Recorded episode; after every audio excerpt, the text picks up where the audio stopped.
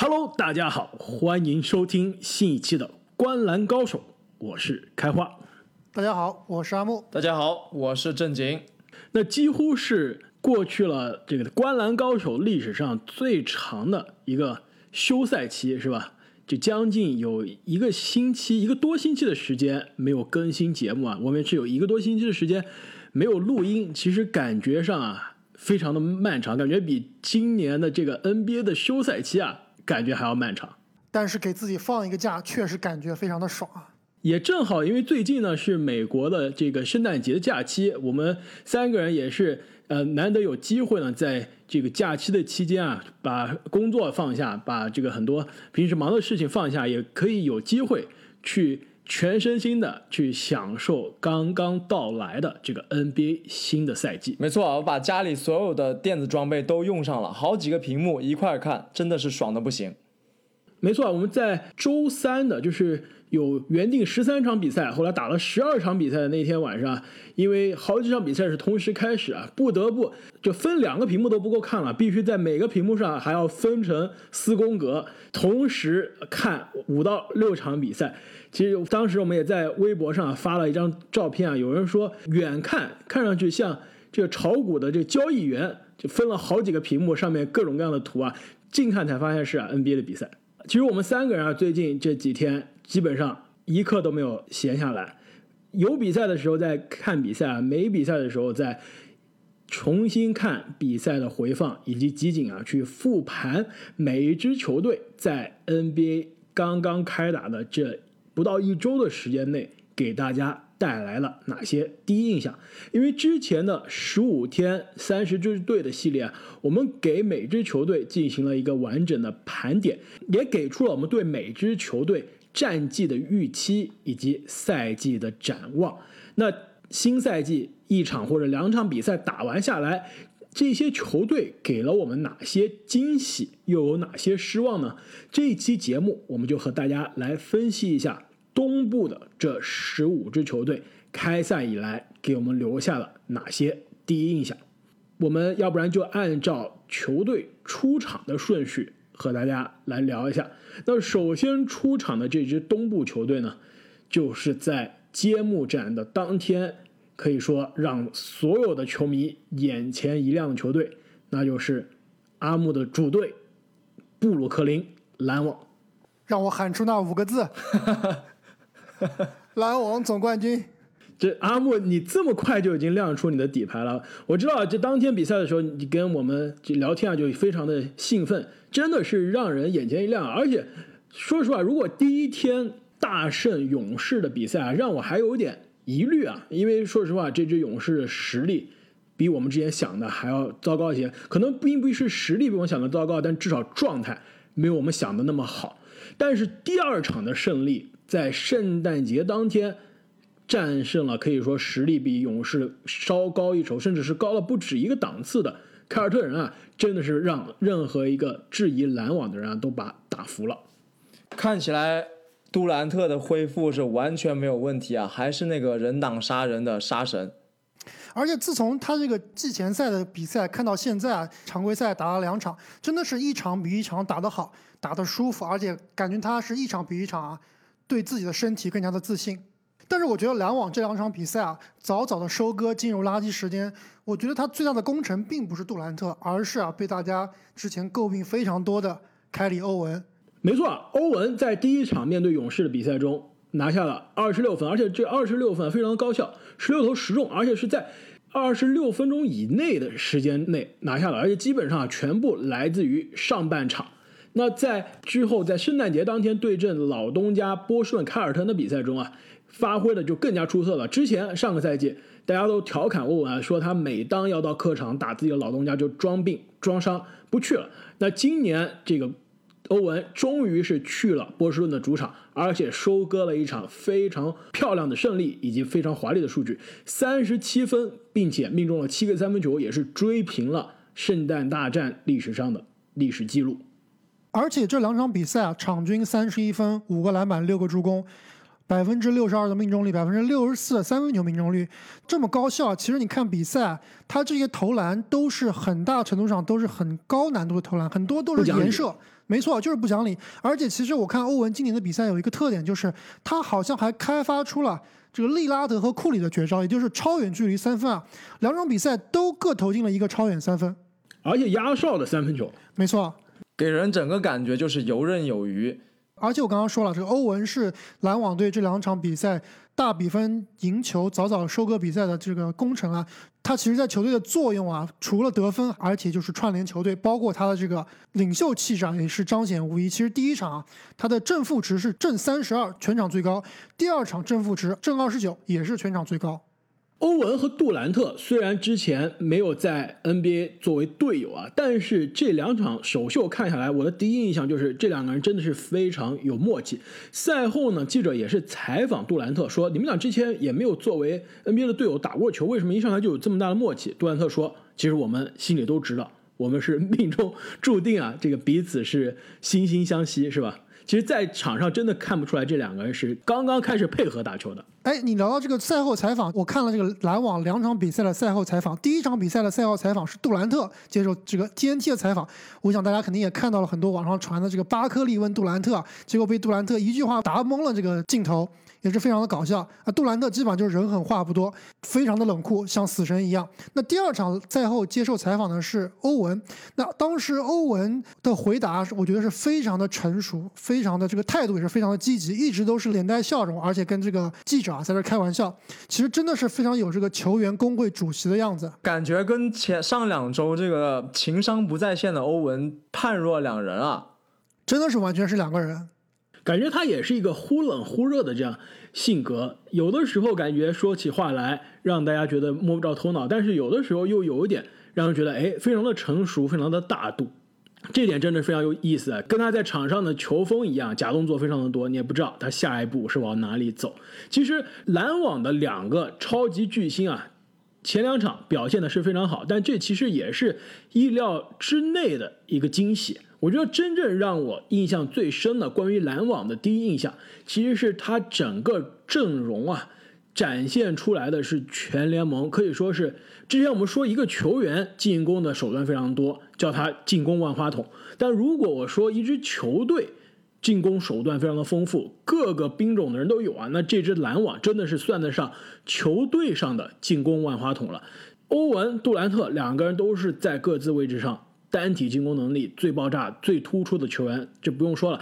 但是他的搭配的其他球员，比如说丁威迪，比如说勒维尔，也是个人持球进攻创造能力非常强，并且有进攻组织和发动能力的这样一个球员。再加上哈里斯、沙梅特这样联盟可以说不一定是顶级了，但也基本上是。哈里斯应该是顶级的，对，接接近顶级的。沙梅特算年轻球员中比较顶级的这个定点射手，但是不太稳定。没错。那其实这支球队真的是进攻万花筒啊，各个类型的进攻的手段真的都有，而且他这个深度啊和这些球员之间的默契啊，我感觉这个休赛期之间绝对是下过苦功的。他那个传导球我印象很深刻啊，当时解说就说了，如果是这样的一支篮网这样去传导球，那么全联盟其他的球队在防守端就遇到麻烦了。没错，特别是第一场打勇士的比赛，我看当时篮网队打的球啊，进攻真的是非常的。眼花缭乱，打得非常的快，真的有点像当年太阳的感觉，就很多球推到前场，直接就干拔三分，而且能完成这样进球的球员啊，在篮网队有好几个，杜兰特、欧文、丁威迪、勒维尔，其实这些球员都是可以直接运到前场，直接干拔三分的。那刚刚其实我们提到了勒维尔和丁威迪啊，其实这一点我们之前做这个啊十五天三十支球队讲篮网是没有预料到的，就是当时我们觉得啊篮网队的首发应该是。勒维尔首发，而丁威迪呢是打第六人。但是从这个两场比赛来看啊，勒维尔现在变成了球队的第六人。我觉得这我们当时没有想到，但是现在回想起来啊，又觉得是细思极恐，也不一定细思极恐，就是细细想，其实是有道理的。没错，其实非常有道理。这个让勒维尔来打。第六人来带第二阵容，而且勒维尔其实打的位置是组织后卫，这一点其实啊并不奇怪，因为今年在气泡里面的比赛啊，篮网队去的是篮网三队，那球队的核心呢就是勒维尔，那当时勒维尔在球队中啊就是打这个组织后卫，而且场均的助攻也是非常的非常的多。其实这样也让勒维尔可以。虽然在一个新的体系中，但是依然可以承担他上个赛季已经习惯的这样一个职责。而且真的，说实话，勒维尔相比丁威迪可能没有丁威迪那么成熟，但是他的进攻的手段以及在进攻的组织端的这个贡献啊，其实是更加全能的，更适合做一个带动第二阵容的这样一个发动机的角色。所以感觉整支篮网队现在在纳什的这个带领下。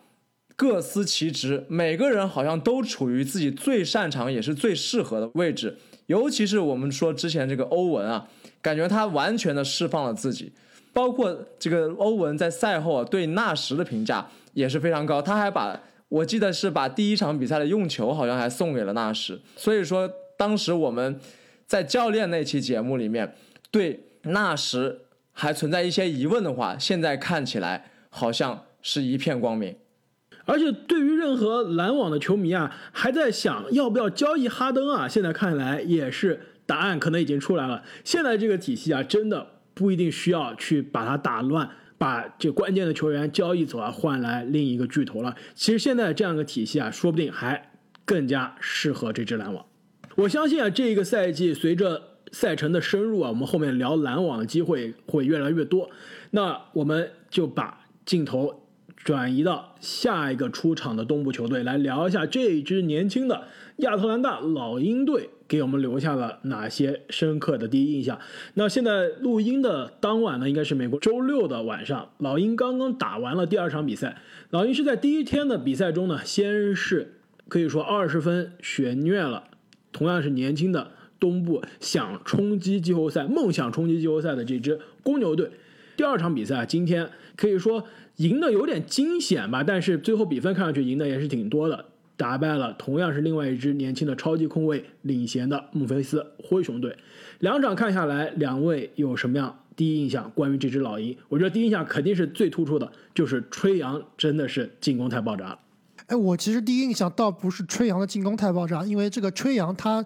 打成这样也是在我们的意料之中的。毕竟他已经是拿到了去年这个东部的首发控卫啊，去年场均得分就将近三十分了。其实我对于老鹰这个第一印象就是为什么这个球队还没怎么打就全是伤病。本来这个休赛期老鹰应该是大换血的，但是看他们这个阵容好像跟去年也差不了多少。首先这个卡佩拉季前赛稍微打了一下，常规赛目前两场比赛还没有出场。他都来了老鹰快一整年了，一场正式的比赛都没打过。而且要补充一下，根据媒体今天最新的消息，卡佩拉他因为是跟腱有这个肿胀，有酸痛感，现在是没有归期的。球队是说这卡佩拉不确定什么时候可以回来。这个跟腱的这个伤势啊，就现在不一定是有伤了，但是任何跟跟腱相关的不适啊，其实都是一个非常不好的信号。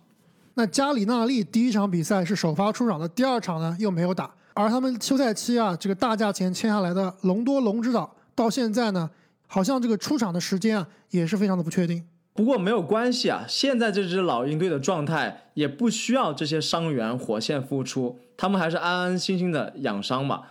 因为这个吹杨现在状态实在是太好了。之前我们有评论过，就博格丹的到来。阿木说有可能会分走吹杨一部分球权。其实看了比赛之后，确实博格丹会增加很多的控球，很多的组织。但是另一方面，吹杨他的效率啊，我感觉是比上个赛季又有所提升，就是他的进攻更加油腻了。这进攻先不是说他的这个进攻的手段更多啊，就是他的进攻更会去造犯规，更会去利用规则。没错。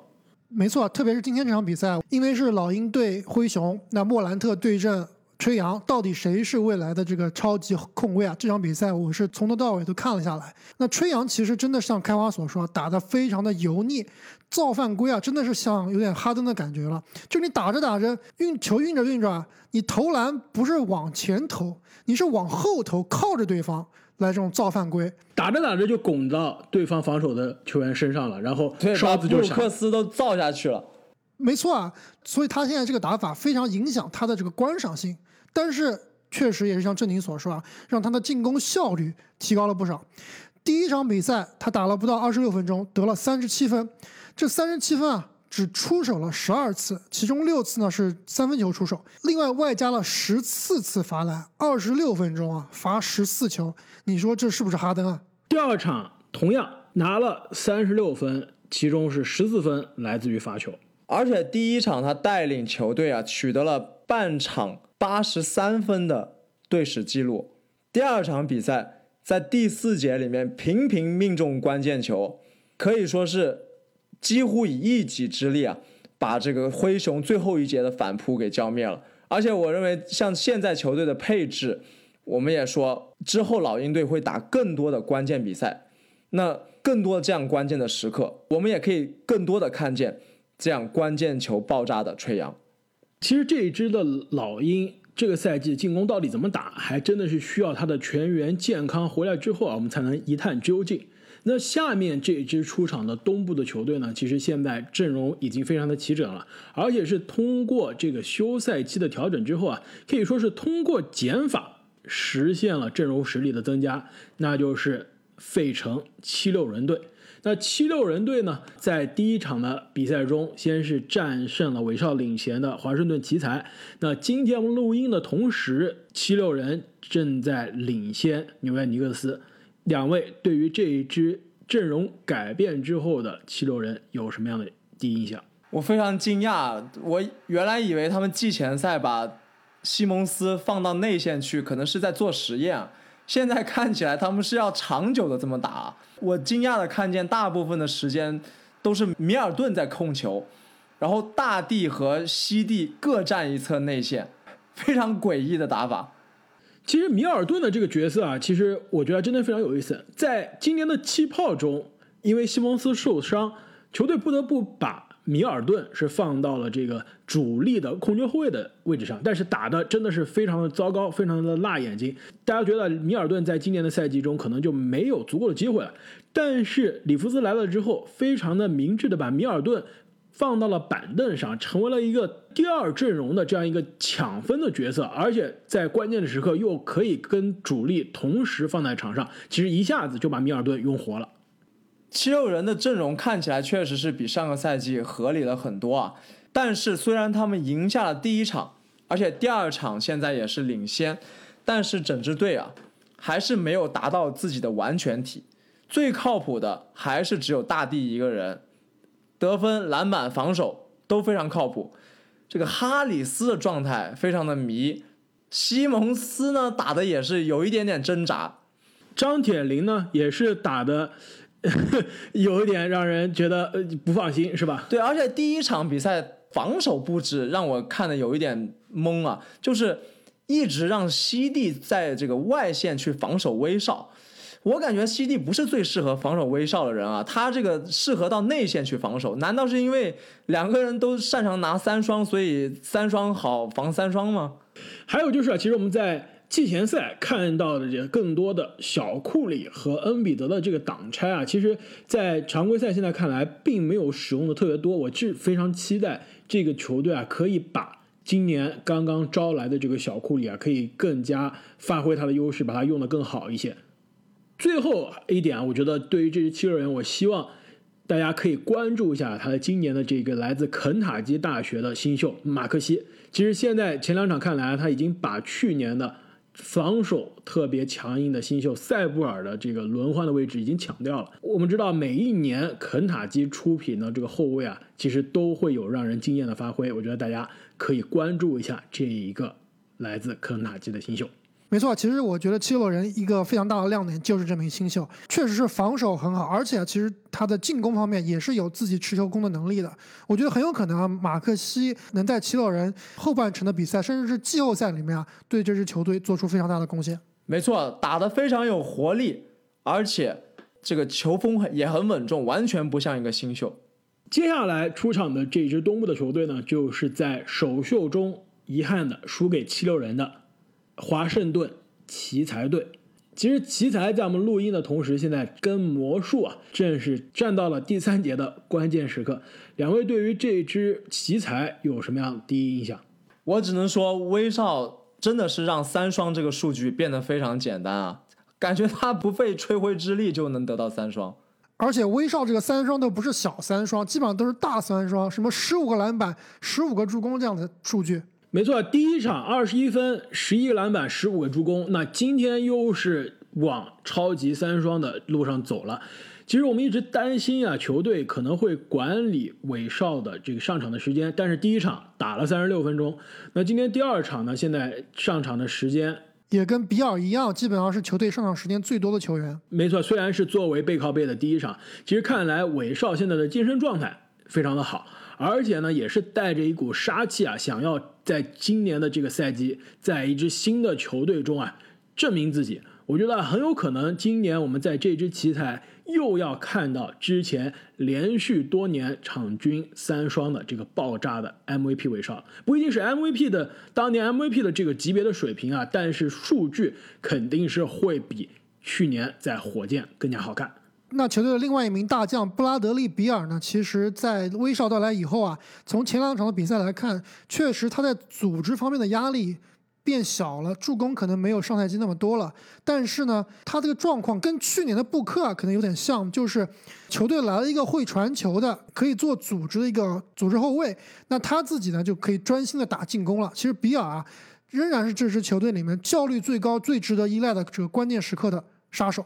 没错，关键球还是要交给比尔去打呀。而且奇才和七六人的这第一场比赛是当天我重点看的比赛之一。其实上半场的时候，韦少和比尔的这个配合啊，很明显化学反应还有点慢。但是后面，哎，比尔立刻就能找到跟韦少搭档的这样一个节奏了，就可以出现在该出现的位置，接到韦少的传球啊。进行投篮，而且他的这个得分也比去年看上去更加简单了。那第一场比赛，球队的神射手博谭斯也是在韦少的身边，如有神助啊，连续命中关键的三分。其实对于韦少来说啊，想一想，他其实之前身边。打的球队啊，并不是很多有足够的空间给他能拉开空间，让他随便抡开来打的。上一支火箭那有卡佩拉的时候，球队的其实空间并不是大家想的那么好。后面没有了卡佩拉呢，虽然球队空间是好了，但是韦少的角色也并不是一个球队绝对的进攻的组织者发动机。没错，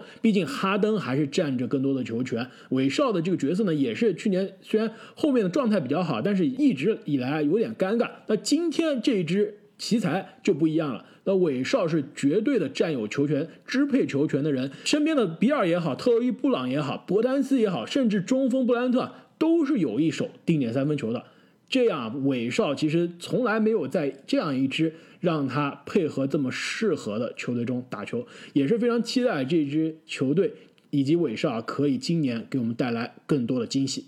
那下面这支东部的球队呢？其实我们刚刚漏掉了，就是在首秀被老鹰击败的这支公牛队。两位对于公牛有什么样的第一印象？赛前被我们非常看好的这个科比白、科比怀特，真的是被吹杨按在地上摩擦。然后公牛队这个被寄予厚望的两个内线新星。防守稀烂，也是被捅得不成人样。从赛季第一场比赛来看，跟我们当时的预期相去甚远。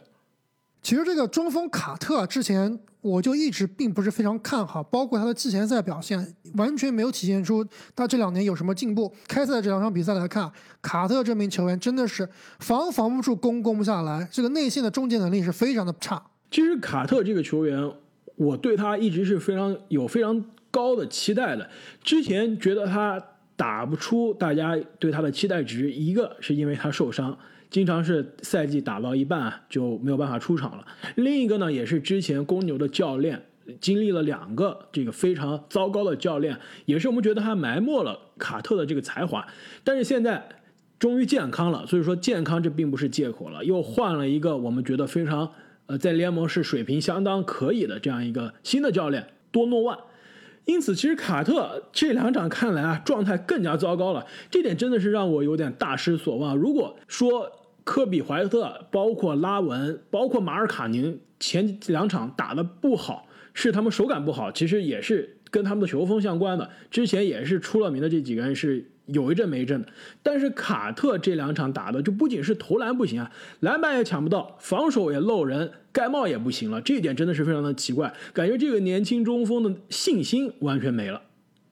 如果非要让我找这支球队现在最让我印象深刻的亮点啊，那就是今年的新秀帕特里克·威廉姆斯。在选秀大会的那期节目中啊，其实我们当时对于公牛的这个选择是有一定的质疑的。我们觉得他选了一个我们可能当时觉得天赋并不是特别高、上限并不是特别高的一个球员，但是现在看来，两场威廉姆斯都抢走了波特的首发的位置，而且球队也是给了足够的上场的时间。他的数据呢，效率呢也并不差，因此啊，我们今年也要对这一个新秀有更多的关注啊，看一看他的成长。没错，这个威廉姆斯，我们之前的节目也说了，确实是地板比较的硬，但是上限并不是很高。其实我觉得他确实是可以即插即用，直接在这个公牛队打主力。但是呢，我仍然觉得他的上限并不够高。我觉得他可能真的是还是一个低配的，就当年受伤前的奥托波特的感觉。那说到新秀上限高，下面这个新秀肯定是有可能是今年上限最高的新秀之一了，那就是来自夏洛特黄蜂队的三球球帝拉梅罗。那这支黄蜂队呢，其实第一场比赛啊，也是创造了第一天比赛啊这个最好看的数据线之一，那就是罗齐尔的四十二分，并且十个三分球。你们觉得这？罗齐尔的这个发挥有多大的持续可能？我觉得大部分还是一个吃饺子的状态吧。是 不是吃饺子还包括海沃德吗？这真的不包括。其实我觉得黄蜂这个赛季给我的第一印象就是海沃德啊。其实如果他真能表现成他现在这个状态，保持他现在这个状态啊，也就是去年在凯尔特人队受伤前的那个水平，我觉得他这个一年三千万是绝对值的。特别是对于这支年轻的球队来说啊，他的经验、他的串联，其实真的是这支球队不可或缺的一个非常好的资产。其实两场看下来，海沃德给我最大的印象就是，他是这一支球队真正的控球者，不一定是控球后卫了，但是真正的进攻的组织者。没错啊，其实海沃德在黄蜂的这个角色啊，其实我们今年开赛这两场比赛来看，有好几个球队的这个小前锋啊，都是打类似这个位置，就是一个组织型的策应型的小前锋，而且都是对这支球队啊非常非常的重要。其实我们后面会聊西部的时候会聊到，比如说灰熊队的安德森，比如说快船队的巴图姆。但海沃德的角色绝对是要比这两个人在球队里面要重要的多。没错。没错，单体进攻的这个杀伤力还是高很多的。其实球队也是迫不得已吧。比如说罗齐尔，虽然是控卫出身啊，之前在凯尔特人也是打替补控卫，但是助攻组织真的不是他的专长。第一场比赛虽然拿了四十二分，但是助攻少的可怜。今天第二场这个助攻啊，基本上也在全队是基本上是倒数的这样一个状态。而且这支球队呢，现在年轻的拉梅罗啊。虽然第二场比第一场的状态好很多啊，但毕竟还是需要时间适应 NBA 的对抗和 NBA 的节奏啊，很可能这个板凳的位置还要坐好长一段时间。其实对于这支球队另外一个非常重要的现在的变数呢，就是首发的中锋泽勒在第一场比赛手部骨折受伤了，现在预期缺阵可能是要在一个月到两个月的这样一个时间，差不多吧。没错，是四到六周。其实，在这段时间里面啊，我们之前的节目就分析过了，黄蜂队最薄弱的环节就是他们的中锋。那其实泽勒受伤以后啊，被迫把比永博提到了首发，其实让他们这个本来就羸弱的这个，本来就羸弱的这个内线啊，变得有点捉襟见肘了。我真的搞不懂啊，为什么他们还要用比永博？我感觉比永博这个球员，他真的还能打 NBA 吗？他也就是在一些衔接的阶段上几分钟还行，让他做主力真的是坑害球队啊！乔老板和黄蜂队的主教练肯定是没有听我们之前的节目，我们之前就建议了把 P.J. 华盛顿推到五号位的位置上，打一个小球的，对，打一个空间小球的五号位，释放其他几个后卫，包括海沃德的这个冲击力和投射能力。现在看来，球队还是更加希望多用这个比永博啊。其实这一点我也是表示有点质疑啊。既然是一个年轻的球队，既然是一个重建的球队，为何不用更加年轻、更加有上限的年轻人多培养一下他们呢？接下来这支东部的球队呢，是在首秀中战胜刚刚提到的黄蜂的这一支克利夫兰骑士队。骑士给我的第一印象还真的非常不错，感觉真的不像是一个联盟垫底球队的状态啊。而且他这个球队的观赏性啊，还真的不差。就之前我们说的这个后场的双不传，加兰德和塞克斯顿啊，在这两场比赛看来，感觉都有明显的进步。特别是加兰德啊，第一场比赛得了二十二分、六个篮板、六个助攻，那命中率呢也是超过百分之五十。我当时认为啊，有可能这是他吃饺子，但是看今天这场比赛啊，他打的比第一场还要好。不光是我们看第三节啊，打完得到了十八分，命中率呢是十一投八中。而且最关键的是啊，这也是我们之前诟病他最多的就是他的传球。那这场比赛三节就拿下了八个助攻，那是不是他职业生涯记录啊？不是他职业生涯记录，基本上也要接近那个水平了。没错啊，其实你们还记不记得，当时在去年的选秀大会的时候啊，我其实是很看好加兰德的。阿木，你当时说加兰德是利拉德的模板啊，我我和正经当时都被你吓着了。没错啊，当时我就信了阿木的鬼话，在那个 fantasy 游戏里面选了加兰德，真的是把我坑的不要不要的。看来我这个下手是早了一点啊，抄底抄在了山腰上。正经，你现在仔细想一想，你是不是又要害怕了？阿莫又给你安利了两个新秀，你今天的 fantasy 又选了两个来自东部的新秀。没有关系，刮彩票嘛，大部分时候都是刮出谢谢惠顾，总有成功的那一天。但是如果你的这个加兰德的彩票也好，股票也好，持仓到现在啊，那真的还有可能之前亏的本啊都回来了。我们之前觉得加兰德首先是不会传球，那这两场看来，至少第一印象让我们觉得，哎，传球的能力，这个传球键修好了。那之前我们觉得加兰德去年的四大寒冰射手新秀之中，可能并不是最寒冰的，但也好不到哪里去。那现在看来，哎，这个寒冰射手的毛病也没了。那今年我们之前一直在跟大家说，有可能有些十大爆发球员啊，那我们是不是要考虑把加兰德放到我们的十大爆发的球员名单中啊？没错，其实加兰德，我觉得这名球员，我之所以之前在选秀大会的时候就非常看好他，就是因为我觉得他的技术是过硬的，而且他这个投射啊速度也比较快，准的时候呢其实也是相当准的。那上赛季之所以打得差，最主要就是因为啊他这个投不进，出了机会也投不进，打着打着自信就没有了。那其实这个赛季目前看来啊，加兰德很有可能啊会兑现他的天赋。阿木刚刚说加兰德投篮快啊，作为对比，塞克斯顿的投篮是真的在后卫里面算特别慢的。之前开花有形容这个字母哥的投篮像一个架一个机械炮一样，塞克斯顿真的也是没好到哪里去。其实我觉得最惊讶的是，我们聊骑士的第一印象聊了半天，没有聊到。